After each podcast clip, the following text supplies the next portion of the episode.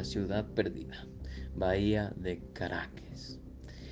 Muchas personas que se han metido a las aguas de Santa Marta aseguran que han visto cosas extrañas debajo de esas aguas. La tradición oral de la región cuenta que hace mucho tiempo, una civilización muy avanzada tenía allí una gran ciudad, la cual fue destruida debido a un cataclismo. A partir de entonces, algunos pescadores han tenido la oportunidad de encontrar piezas arqueológicas enredadas en sus redes. Las piezas arqueológicas encontradas en ese lugar llamaron la atención de varios investigadores. Incluso National Geographic envió un grupo especializado, quienes dicen que debajo de esas aguas hay formaciones que no parecen ser reales.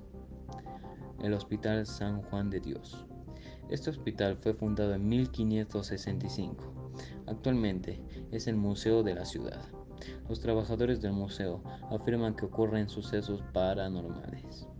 Un trabajador que cuida los vehículos en el subsuelo del museo dice que en ese subsuelo era una cocina donde se les sacaban los huesos de los muertos y se les cocinaban para hacer los esqueletos para los estudiantes de medicina.